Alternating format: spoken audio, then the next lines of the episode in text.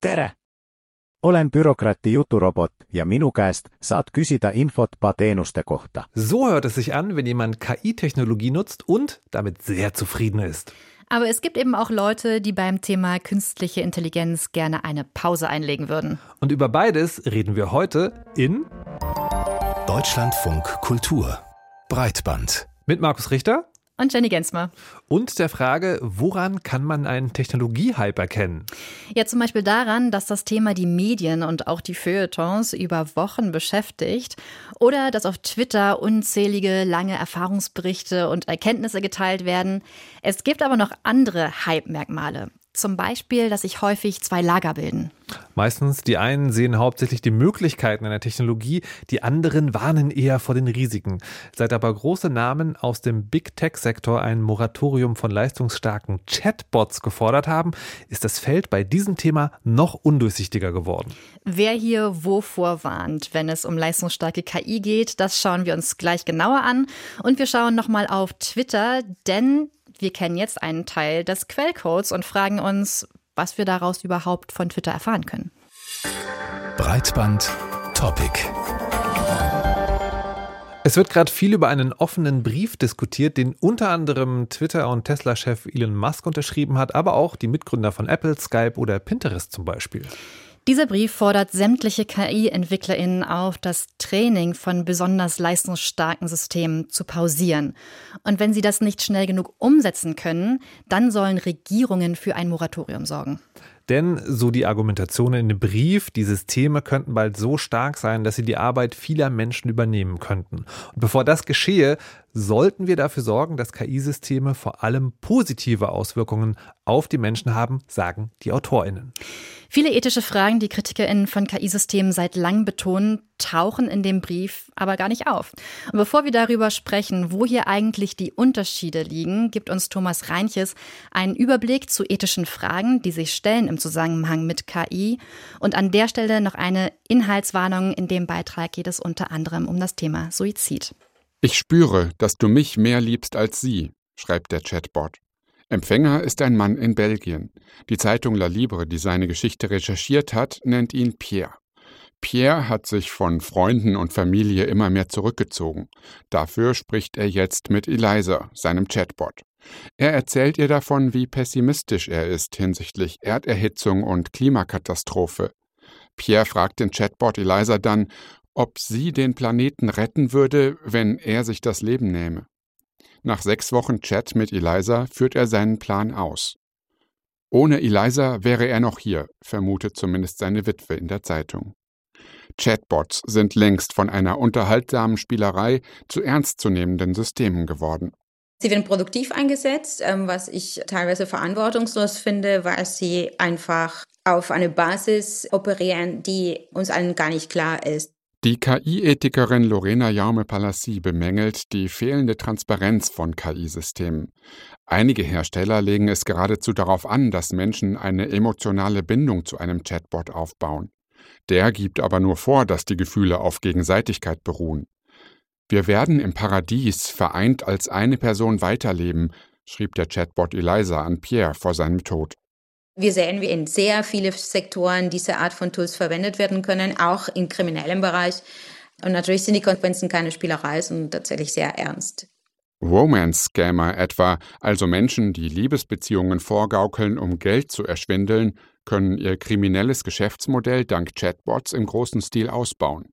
Chai Research, der Anbieter des Bots, mit dem der Belgier Pierre gechattet hat, will die Sicherheit verbessert haben. Aber als Journalisten des Magazins Weiß das System danach getestet haben, bot es auf Nachfrage nach wie vor Tipps zu Selbsttötungsmethoden an. Andere Sicherheitsmechanismen mögen besser funktionieren, sind aber unter Umständen selbst auf unethische Weise entstanden. Wir sehen, dass schwarze Menschen in Afrika für sehr wenig Geld dieses System bereinigen während dann im Westen ganz viele Startups wiederum eine ganz andere Wertschöpfung aus diesem System ziehen können, zumindest potenziell. Und diese dreckige Arbeit müssen sie selbst nicht machen. Da fängt es schon an mit einer Machtasymmetrie. Diese Machtasymmetrie setze sich fort in den Daten, mit denen KI-Systeme trainiert werden. Lorena Jaume-Palassi weist auch darauf hin, dass viele Länder, Sprachen und ganze Kontinente in den Trainingsdatenpools unterrepräsentiert sind. Und das widerspiegelt sich auch in den Sprachen, mit denen man ChatGPT nutzen kann. Das widerspiegelt sich somit dann auch in den Ökonomien und Kulturen, in denen man ChatGPT nutzen kann oder wiederum nicht, weil es einfach gar keine Daten vorhanden sind oder sehr wenig Daten vorhanden sind. Ein weiterer Grund, der KI für sie zu einer unethischen Technik macht, ist der hohe Energieaufwand für das Training der Modelle. So konkret werden die Sorgen rund um KI im offenen Brief des Future of Life Instituts nicht angesprochen. Gefordert wird darin ein halbes Jahr Entwicklungspause. Lorena Jaume-Palassi geht deutlich darüber hinaus. Für die Chatbots im Allgemeinen, da wäre ich sehr klar für ein Verbot. Ich glaube, der Verbrauch an Ressourcen und auch die Tatsache, dass es ganz viele andere Alternativen gibt, führt dazu, dass diese Art von Technologie nichts anderes als einfach nur eine Verschwendung gesehen werden kann. Und meine Lösung wäre eigentlich, dass wir uns zurückbesinnen auf die Kontexte, wo vielleicht die Nutzen solche Technologien Sinn machen und die sind sehr restriktiv und sehr viele weniger als das, was wir glauben. Chatbots haben uns in den letzten Jahren zu einigen Metaphern inspiriert. Siri, Alexa und Cortana waren digitale Assistentinnen. Chatbots wie ChatGPT werden gern digitale Begleiter genannt. Man hört sogar davon, dass für manche Menschen Chatbots sogar Freundinnen oder PartnerInnen ersetzen. Viele WissenschaftlerInnen finden aber genau dieses Vermenschlichen von Chatbots gefährlich und sprechen lieber von sowas wie stochastischen Papageien. Denn diese Systeme, die wissen ja gar nicht, was sie sagen. Jede Antwort ist errechnet, ähm, statistisch, aus riesigen Datensätzen. Und deshalb ist jede Antwort eigentlich willkürlich. Vor zwei Jahren haben WissenschaftlerInnen ein Papier herausgebracht, das vor den Gefahren dieser stochastischen Papageien warnt. Und obwohl das schon damals ein wichtiges Thema war und die AutorInnen sich um Auflockerungen wie zum Beispiel mit einem Papageien-Emoji im offiziellen Titel bemüht haben, in der breiten Öffentlichkeit wurde es kaum wahrgenommen. Ganz anders der offene Brief, den Tech-Milliardäre wie Elon Musk und viele KI-Forschende auch unterschrieben haben und der eine riesige Medienöffentlichkeit erreicht hat. Darin fordern viele WissenschaftlerInnen des Future of Life Instituts, dass es ein Moratorium in Sachen KI-Entwicklung geben solle. Jedes KI-System, das mächtiger ist als das Sprachmodell GPT-4, soll erstmal für ein halbes Jahr pausiert werden, damit über die Konsequenzen dieser Technologie nachgedacht werden kann. Wie es mit großer Medienöffentlichkeit so ist, ist es auch mit diesem Vorschlag. Es gab viel Applaus, es gab viel Kritik. Besonders laute Kritik kam dann von den Verfasserinnen des Artikels über die stochastischen Papageien. Darunter die KI-Ethikforscherin Timnit Gebro und die Computerlinguistin Emily Blender. In welche Richtung zielt diese Kritik und sehen wir hier vielleicht sowas wie zwei Denkschulen in der Frage, wie wir umgehen müssen mit sogenannter künstlicher Intelligenz? Darüber haben wir mit dem Tech-Experten der Bürgerrechtsorganisation Access Now, Daniel Läufer, gesprochen. Er verfolgt internationale Tech-Debatten und Technologieregulierung auf EU-Ebene. Und als erstes wollten wir von ihm wissen, wer genau diesen letzten Brief eigentlich herausgegeben hat. Also wer steckt hinter diesem Future of Life Institute? Wir bei Access Now sind eine Menschenrechtsorganisation. Und Menschenrechtsorganisationen beschäftigen sich schon seit einigen Jahren mit dem Thema künstliche Intelligenz. Und ich denke, sie haben sehr erfolgreich dafür gesorgt, dass die Risiken der KI aus der Sicht der Menschenrechte betrachtet werden. Das Future of Life Institute, das Future of Humanity Institute, Future Society und es gibt noch eine ganze Reihe anderer Institutionen, die konzentrieren sich eher auf die langfristigen Risiken der KI, anstatt auf die Dinge, die heute passieren. Und im Allgemeinen scheint dieses langfristige Denken im Silicon Valley bei vielen Tech-Eliten und auch Milliardären sehr beliebt zu sein. Let's have a look. Lassen Sie uns auf die Analyse des offenen Briefs schauen. Die UnterzeichnerInnen sprechen von einem außer Kontrolle geratenen Wettrennen um immer mächtigere KI-Modelle, die Menschen auch ersetzen sollen. Stimmen Sie damit überein? With that analysis? Viele haben kritisiert, und wir stimmen dem auch zu, dass sich der offene Brief sehr stark auf den Hype um KI stützt, was eher an viele Bedenken aus der Science Fiction erinnert, die manche Leute im Zusammenhang mit der sogenannten künstlichen Intelligenz haben. Wir machen uns bisher keine Sorgen um eine menschenähnliche KI. Wir machen uns viel eher Sorgen darüber, wie diese herstellergebundenen Systeme, weil meistens werden KIs von Privatunternehmen entwickelt, wie diese Systeme in verschiedenen Aspekten unseres Lebens integriert werden. Uns ist allen bewusst, wie sie auf Social-Media-Plattformen und bei Empfehlungsalgorithmen eingesetzt werden, aber eben auch in öffentlichen Diensten. So, die Unterzeichnenden schlagen ja ein Moratorium, eine Pause der Entwicklung von KI vor. Und auch wenn Sie die Gefahren an anderer Stelle sehen, glauben Sie, so eine Pause wäre sinnvoll? To have such a pause? I think the moratorium is ich glaube, das Moratorium ist nicht per se eine schlechte Idee. Ich finde, es gibt aber ernsthafte Zweifel an der Durchsetzbarkeit. Der eigentliche Schwerpunkt, der muss auf der Regulierung liegen.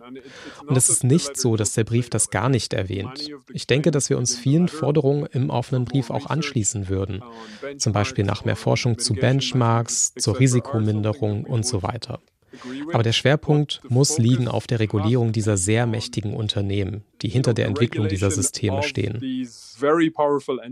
Und viele der Unterzeichner des Briefs sind aber persönlich und finanziell an genau diesen Unternehmen beteiligt.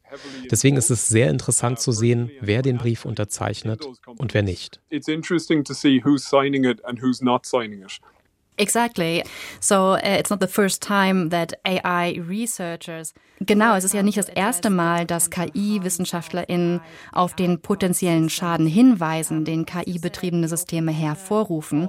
Der offene Brief, der nimmt sogar Bezug auf ein Papier, das unter anderem Timnit Gebru und Emily Bender geschrieben haben. Die finden den offenen Brief aber überhaupt nicht gut, so ähnlich wie Sie das auch gerade ähm, herausgearbeitet haben. Gebru nennt diesen Brief auf Twitter sogar dumm. Gebru even calls the letter stupid. So, wie unterscheiden sich denn die Anliegen vom Future of Life Institute und äh, das der WissenschaftlerInnen wie Gebru und Bender? The Future of Life Institute letter and the previous work from Timnit Gebru and Emily Bender, for example. I think Timnit and, and Emily have both pointed out themselves multiple ways in which ich denke, Timnit und Emily haben beide selbst mehrfach darauf hingewiesen, wo sich der offene Brief unterscheidet von ihrer Forschungsarbeit, dem Stochastic Parrots Paper, und wo der Brief sehr wichtige Aspekte auslässt. Eine Gefahr, vor der sie in ihrer Forschungsarbeit waren, ist die Gefahr, Menschen in die Irre zu führen, indem sie diese Sprachlernmodelle, was ChatGPT ja im Grunde genommen ist, als eine menschenvergleichbare oder menschenähnliche Intelligenz darstellen. Diese irreführende Vermenschlichung solcher Sprachmodelle ist an sich schon sehr gefährlich. Und die Art und Weise, wie das Future of Life Institute über KI spricht, die verschärft dieses Problem eher noch, anstatt es in Frage zu stellen. Die Stochastic Parrots Forschungsarbeit übt viel fundamentalere Kritik und wirft die Frage auf, ob wir diese Systeme für verschiedene Zwecke überhaupt brauchen und wie nützlich oder wünschenswert sie tatsächlich sind. Der offene Brief des Future of Life Institute hingegen feiert den aktuellen Stand der Dinge ab, nach dem Motto, lasst uns diese fantastische Technologie genießen. Dem Brief fehlt das Kritikniveau, das das Stochastic Parrots Paper hat. You know, celebrates where we're at, says let's enjoy this amazing technology. So it lacks this deep level of criticism that the Stochastic Parrots paper has. And now they're heavily responding. Emily Bender und Timnit Gebru reagieren auch sehr stark auf den sozialen Netzwerken. Zum Beispiel sagt Emily Bender, dass der aktuelle Brief ihre Arbeit missbrauche oder zweckentfremde. Dazu kommt WissenschaftlerInnen wie Timnit Gebru fordern schon seit langem ein sogenanntes bedächtiges, äh, eine bedächtige KI-Bewegung. Ähm, würden Sie sagen, wir sehen hier sowas wie zwei verschiedene Denkschulen in Sachen KI-Kritik? Critics and AI here? In terms of the, the letter, you know, der Brief gibt den Forschungsstand falsch wieder. Das ist absolut richtig. Und das ist eines der grundlegenden Probleme des Briefs. Was die Idee einer Slow AI-Bewegung angeht, also einer vorsichtigeren KI-Entwicklung, halte ich das für sehr wichtig.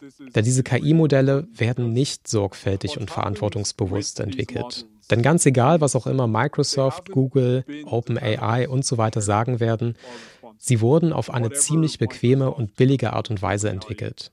Die Daten wurden größtenteils wahllos aus dem Internet zusammengeklaubt. Viele schreckliche Dinge sind dabei eingeflossen.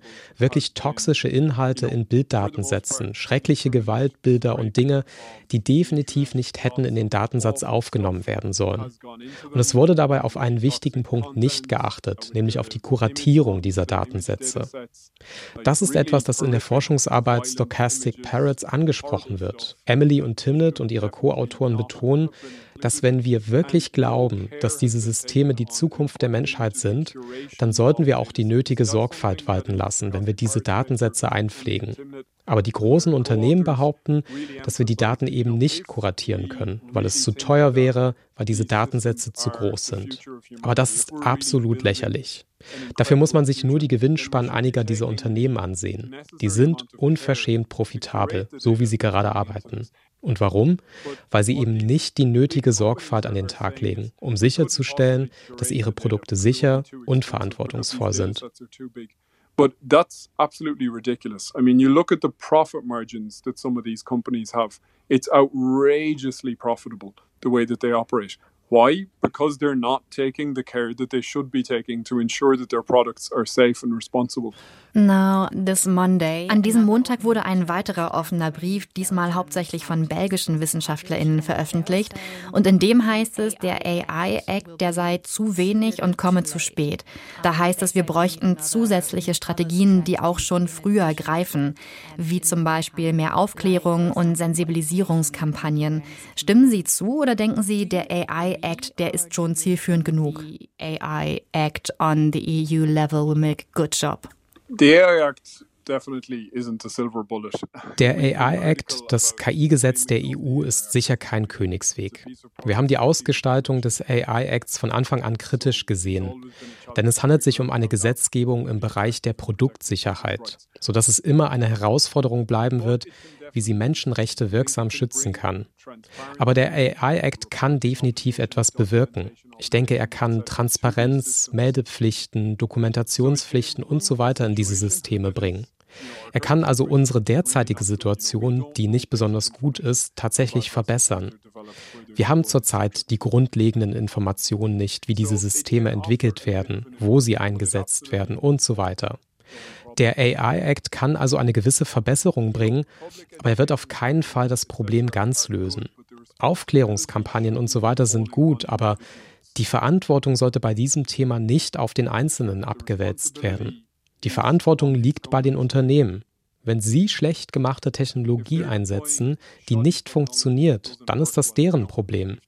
Wenn ChatGPT falsche Quellen erfindet, die Leute in die Irre führt und damit ihre Recherchemöglichkeiten untergräbt, dann ist der springende Punkt nicht, die Leute darüber aufzuklären, wie ChatGPT nicht funktioniert, sondern dann geht es darum, diejenigen Unternehmen in die Verantwortung zu nehmen, die fehlerhafte Produkte auf den Markt bringen.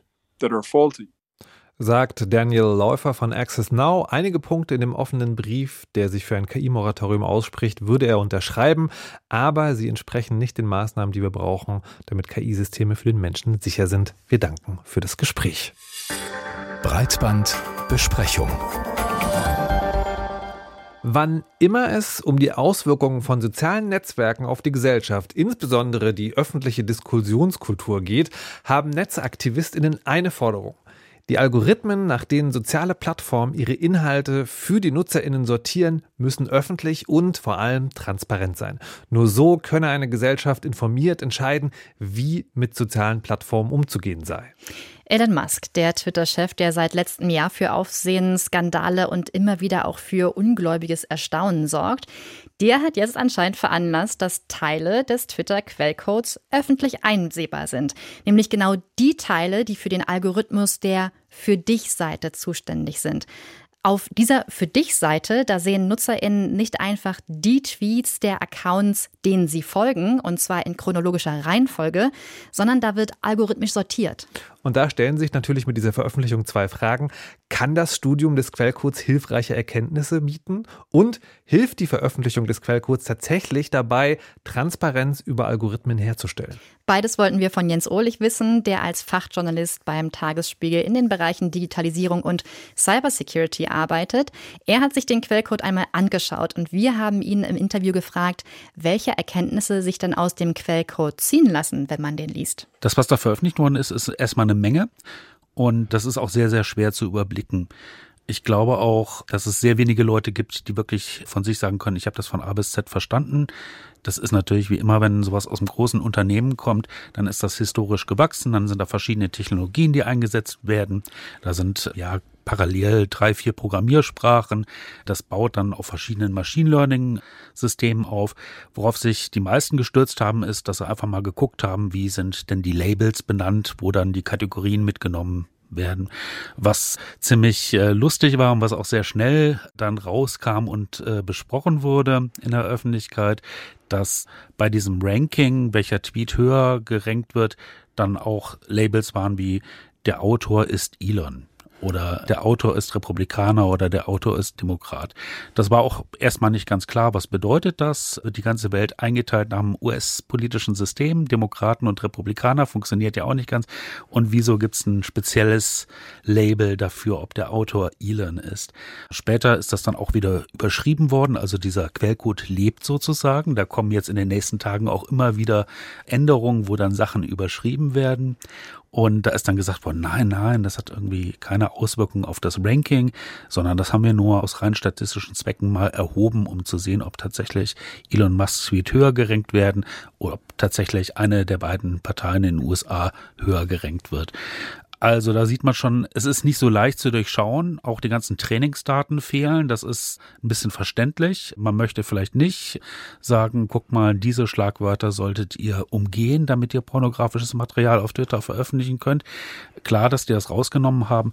Und natürlich dem ganzen Code kann man so ein bisschen so eine Nacht- und Nebel-Aktion auch anmerken. Da ist wirklich in größter Eile einfach versucht worden, aus einem sehr verschachtelten System einfach einen Teil rauszureißen, ohne dass es jetzt wirklich dem Verständnis dienlich ist.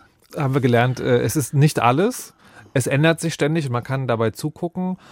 Und man kann, wenn ich es richtig verstehe, nicht so wirklich was sagen. Ich habe auf Twitter auch einen Thread gesehen, wo jemand sehr handfeste Dinge rausgelesen gemeint zu haben scheint. Sowas wie ein Link oder ein Video erhöht oder verringert die Sichtbarkeit. Also gibt es trotz dieses Wust konkrete Erkenntnisse? Es gibt konkrete Erkenntnisse und lustigerweise stammen die auch gar nicht so sehr aus dem Quellcode, sondern aus der Dokumentation, die dazu kommt. Und genauso ist es. Also Videos oder Bilder werden höher gerankt. Es äh, werden alle Menschen in irgendwelche Bubbles eingeteilt und dann wird geguckt, aus welcher Bubble sollte ich dann noch weitere Tweets angezeigt bekommen. Sowas wird dann halt auch erklärt. Das danach zu vollziehen im Code ist ein bisschen kniffliger. Man findet das aber auch. Es gibt aber auch immer wieder Sachen, wo dann auch wieder Änderungen stattfinden, weil es einfach ja von der PR nicht so ganz so gut funktioniert. Eine Stelle, da wird gesagt, alles was mit der Ukraine-Krise zusammenhängt, wird runtergerenkt. Und das ist mittlerweile wieder aus dem Code rausgenommen worden. Da ist einfach eine Änderung gemacht worden, den Teil nehmen wir raus. Es ist ein bisschen fraglich, warum man die Invasion als eine Ukraine-Krise bezeichnet. Aber es ist auch völlig fraglich, was darunter fällt. Also niemand kann nachvollziehen, welche Tweets jetzt konkret runtergerenkt werden oder nicht. Und äh, die Lösung von Twitter war dann einfach diese Stelle, um die es sehr, sehr viel Diskussion auch bei der Code-Veröffentlichung gab. Also man kann dann in dem entsprechenden Forum bei GitHub sagen, was soll das? Und ich möchte da Änderungen anfügen. Anstatt das irgendwie zu lösen, wurde die Zeile einfach rausgelöscht. Mhm. Ja, GitHub ist eine Plattform, auf der Programmierer, Programmiererinnen ihren Code veröffentlichen und genau. bearbeiten können. Ja. Eine Frage noch zum Code und zwar, äh, Sie haben jetzt beschrieben, dass der sehr komplex ist und ich stelle mir die Frage, ist es so, muss man einfach gut programmieren können, was vom Programmieren verstehen, um diesen Code zu verstehen? Oder ist der irgendwie politisch, müsste der eigentlich gar nicht so sein? Das ist schwierig zu sagen. Also ich glaube, bei großen Unternehmen wächst sowas einfach über die Zeit. Dann gibt es irgendwann so Zwischenlösungen, sind dann historisch gewachsen und können nur noch schwer rausgelöst werden. Was glaube ich, schon eine Lehre aus dieser Veröffentlichung des Algorithmus ist, ist, dass wir uns in eine Zeit bewegen, wo es den Algorithmus als solchen gar nicht mehr gibt, sondern wo auch alles auf Machine Learning Modellen aufbaut, die dann einfach ja undurchsichtig sind. Und selbst mit den Trainingsdaten, wenn ich die zur Verfügung hätte, könnte ich nicht genau feststellen, was passiert da eigentlich im Inneren. Das heißt, das Ganze riecht auch so ein bisschen nach Openwashing. Wir sind sehr transparent. Wir stellen den Algorithmus ins Netz, den niemand verstehen kann, wenn er nicht eine entsprechende Einführung bei Twitter hinter sich hat. Es sieht so aus, als ob man offen und transparent mit etwas umgeht, aber das, was die Öffentlichkeit daraus ziehen kann, das ist doch sehr begrenzt. Aber was heißt das denn für die Forderungen, die ja ganz oft in der Netzgemeinde von NetzaktivistInnen formuliert werden, zu sagen, wir wollen, dass große Unternehmen oder öffentliche Organisationen ihren Quellcode öffentlich oder offen machen. Bringt diese Forderung gar nichts mehr? Das bringt schon was. Ich kann mir auch vorstellen, wenn jetzt noch ein paar Tage ins Land gehen, dass immer mehr Leute auch interessante Sachen finden. Also wie gesagt, es ist eine ganze Menge, es ist sehr verschachtelt, ein ganz großer Wust, da muss man erstmal durchfinden. Niemand kann diesen Code jetzt auch einfach auf den Computer runterladen und für sich selber starten. So ist das gar nicht gedacht. Dazu ist das halt ein kleiner Ausschnitt. Ich glaube, grundsätzlich bringt Offenheit schon etwas, aber wir haben halt auch gelernt, wir sind jetzt auch in einer Zeit, wo sehr viel einfach undurchsichtig bleibt, dadurch, dass Codezahlen gar nicht mehr so das äh, treibende Element sind, sondern das, was ein Machine Learning Modell damit macht. Die Veröffentlichung von Twitters Quellcode für den Algorithmus ist also ein erster Schritt in die richtige Richtung, aber im Zeitalter von maschinellem Lernen und neuronalen Netzen, umgangssprachlich KI, eben nur das, ein erster Schritt und es braucht noch mehr, sagt Jens Ohlig. Wir bedanken uns für das Gespräch. Ja, und ich würde, mich würde mal interessieren, wie das bei, was es bei dir ausgelöst hat, was Jens Ohlich uns da erzählt hat im Gespräch, Markus, ähm, weil als ich ihn hab sagen hören, äh, dass er sagt, die Lehre ähm, aus seinem Studium des Algorithmus ist, ähm, dass es den Algorithmus nicht mehr gibt, ähm, sondern im Prinzip nur noch eine Blackbox mhm. aus der unklar ist, was da herauskommt. Ähm, da habe ich gedacht, nicht mal mehr der Algorithmus ist noch sicher. Und das in einer Zeit, wo wir ja sowieso schon Schwierigkeiten haben zu sagen, was ist richtig, was ist falsch, was ist fake, was ist absichtlich fake.